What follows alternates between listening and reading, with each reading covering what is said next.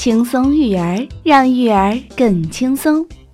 嘿，小朋友们，欢迎你们来收听小松姐姐讲故事。长大了做什么呢？这是丽莎正在思考的问题：医生、飞行员还是动物饲养员？一个又一个职业在丽莎脑海里闪现。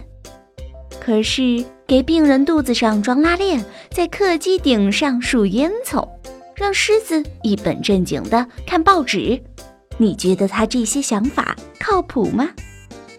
有趣的找错绘本，德国经典专注力亲子游戏书第一集，离谱不离谱？幼儿园里，所有的小朋友都在画画。画自己长大后做什么？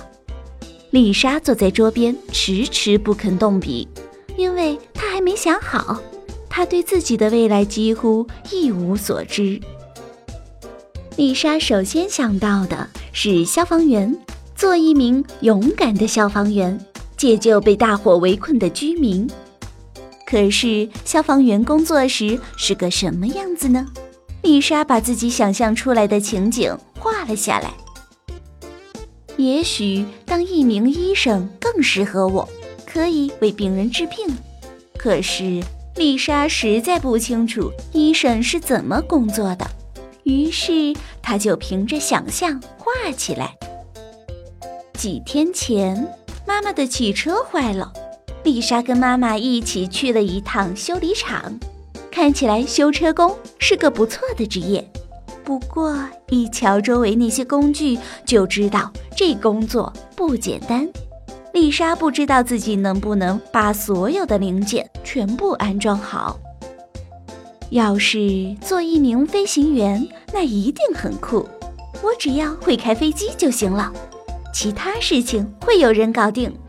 丽莎一边想一边画，很快就完成了。因为午餐时在幼儿园吃到了鱼，丽莎就想是不是应该做一个渔民。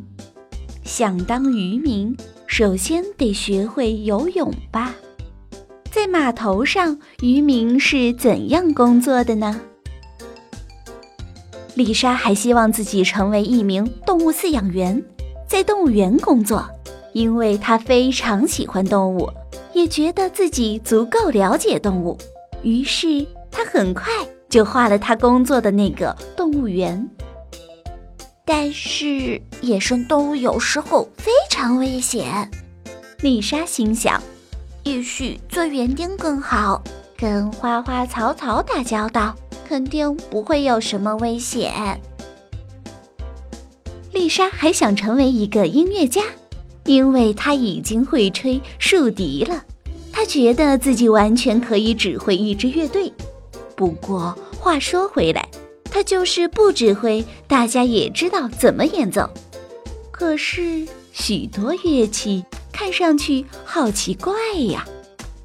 不过丽莎最想成为一名足球运动员，为国家踢球。虽然到目前为止她还没有去过足球场，可是她觉得可以凭想象。画出他的样子。最后，丽莎终于拿定了主意。嗯嗯哼，我还小，我还是继续做一个孩子吧，上学、画画，做点好玩的事儿。丽莎画出来的每一个职业都能在插图中找到对应的画面，但是这些画面。可和我们平时所了解的大有不同，小朋友们，你们能够一一找出来吗？小松姐姐讲故事，我们明天见。